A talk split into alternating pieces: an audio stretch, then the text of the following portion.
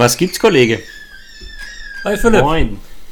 Alles gut Ja, kann mich nicht beklagen, außer das, die Geräuschkulisse hier im Hintergrund. Mal schauen, ob es der ein oder andere hört oder nicht. Der Philipp hat seinem Sohn jetzt so eine, eine Glocke um den Hals gebunden, damit er immer weiß, wo er ist. Glaubt dem Frank kein Wort. Hör mal, apropos Glauben oder nicht Glauben. Du hast äh, neulich gesagt, du würdest gerne mit mir über Bedürfnisebenen sprechen. Ja. Ja, was bewegt dich denn da? Ja, ich ähm, habe mich letztens mit verschiedensten Kunden über das Thema Mitarbeitermotivation oder Mitarbeiterweggang auch äh, unterhalten und in welcher Form das vielleicht auch mit Arbeitsweisen und so zu tun hat.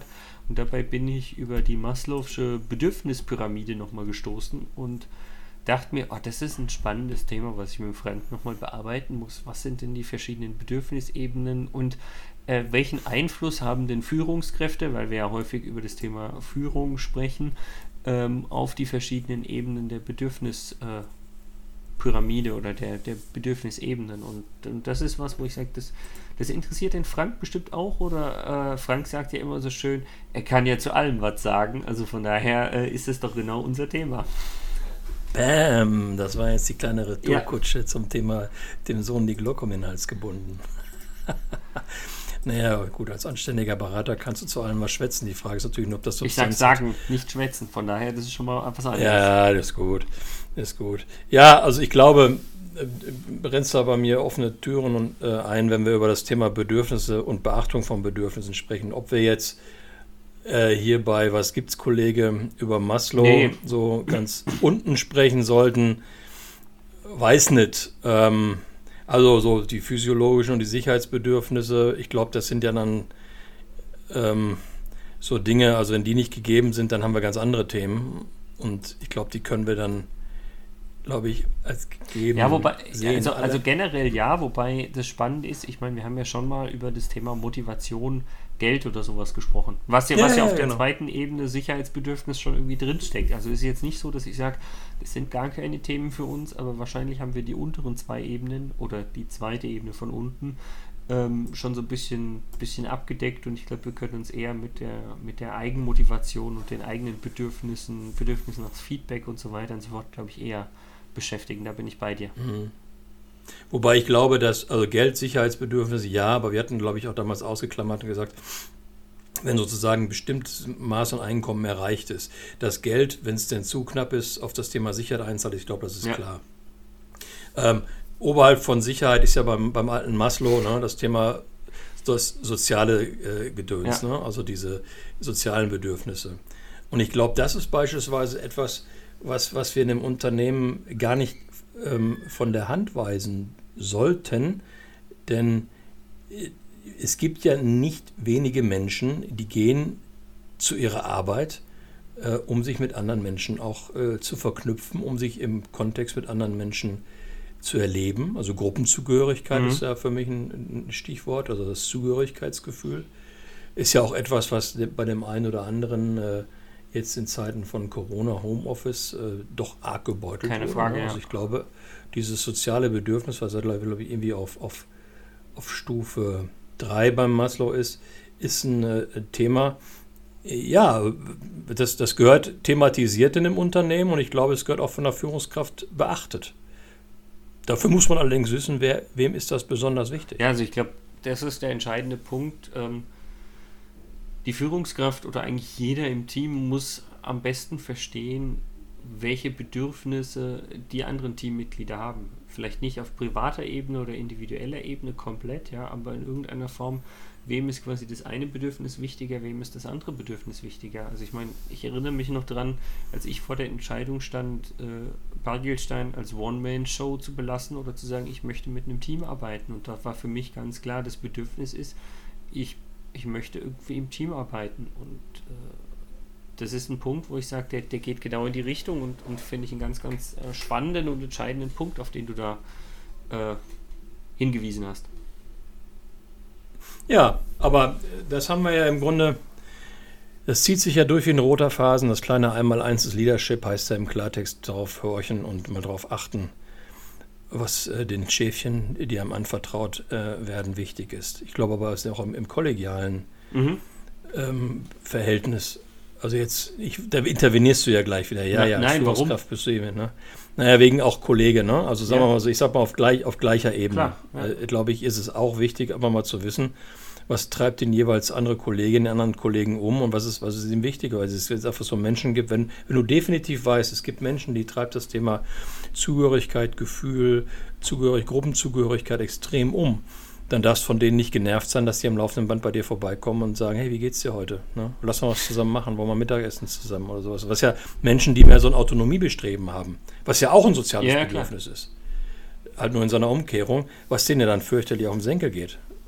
Ich glaube, die, die Frage ist eher, auch als, als Führungskraft, dass ich mir überlegen muss, dass meine Teams, ich spreche jetzt mal quasi so rum, ähm, so zusammengesetzt sind, dass vielleicht eher die, die alle nach diesem sozialen Bedürfnis streben, innerhalb eines Teams arbeiten zu wollen, dass die wirklich in einem Team sind und nicht sagen, ich habe in einem Team 50 Prozent, die nach einem Team streben und 50 Prozent, die eher autonom arbeiten wollen und im anderen Team auch. Also, dass ich an manchen Stellen gar nicht so sage, meine Teams sind nur fachlich geschnitten, weil ich sage, irgendwie die einen können dies und die, die anderen das gut, sondern auch eher nach solchen menschlichen Bedürfnissen gegebenenfalls auch irgendwelche Organisationsstrukturen oder sowas aufzubauen. Hätte ich spontan gesagt, coole Idee Aber, und, und, ähm, was ist mit dem Thema Diversität? Also ich, der, der, der Charme, das Charmante an dem, was du sagst, ist, ist es friktionsfreier. Ja. Das, der Nachteil an der ganzen Geschichte ist, es ist total homogen. Und du weißt, ich reibe mich ja gerne und bin auch gerne mal gegen den Strich gebürstet. Äh, und ich, und, und ich, ich glaube, dass aus dieser Reibung äh, immer was entsteht. Also Heterogenität hat schon seinen Vorteil. Diversität hat auch absolute Vorteile. Und wenn ich jetzt Leute, wenn ich das Thema Diversität ganz ernst nehme und die Vorteile aus Diversität ganz ernst nehme, dann muss ich aber auch bei den Bedürfnissen meiner Teams und der Teamzusammensetzung auch darauf achten, oder? generell ja, ich glaube aber, es gibt in Anführungsstrichen ähm, positivere Diversitäten und negative. Also wo ich sage, diese Reibung einfach nur, weil ich sage, ich habe keinen Bock mit irgendjemand anderem zusammenzuarbeiten. Ich möchte lieber für mich alleine zusammenarbeiten. Und der andere sagt, nee, ach komm, guter Freund, wir müssen aber doch mal zusammen hier einen auf sozial machen und, und essen gehen und so weiter und so fort. Ich glaube, das ist eine Reibung, die bringt uns sozusagen nicht weiter. Wenn ich aber zum Beispiel sage, ähm, was weiß ich, erfahrener Programmierer, weniger erfahrener Programmierer oder quasi Familienmensch versus Alleinstehende, die sozusagen einfach ein ganz anderes Lebensbild irgendwie reinbringen, die sich aber jetzt nicht quasi irgendwie beißen, also auch arbeitstechnisch sozusagen beißen. Ich glaube, dass da die Diversität eben genau das ist, was sozusagen einen Mehrwert bringt. Aber ich glaube, es gibt Punkte, an denen sozusagen diese Heterogenität keinen Mehrwert bringt und ich könnte mir vorstellen, dass man, wenn man diesen Punkt rausgearbeitet hat, nach diesem Punkt trotzdem die Teams schneiden kann und den Mehrwert äh, daraus generieren kann. Mhm. Mhm. Ja, bin ich, bin ich, bin ich bei dir. Ähm, gleichwohl bleibe ich dabei. Eine kleine Mischung auch an der Stelle ist, ist mit Sicherheit. Du kriegst es ja auch nicht anders hin. Und, ich meine jetzt, wenn du jetzt auch beispielsweise sagst, wie willst du die Leute beim Recruitment, ne? Da musst du ja halt auch drauf achten. Da musst du letztendlich eine hervorragende Kandidatin, einen hervorragenden Kandidaten, der passt mir jetzt aber nie ins Team, weil er so ein Familienmensch ist. Nee. Ich glaube, das sind so auch Fragestellungen, die muss man nochmal mit der Unternehmenskultur äh, spiegeln.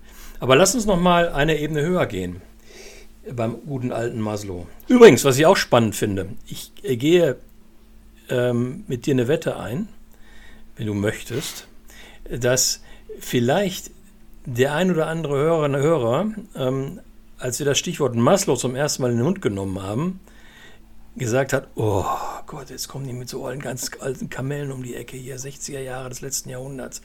Muss das sein? Gibt es da nichts Besseres?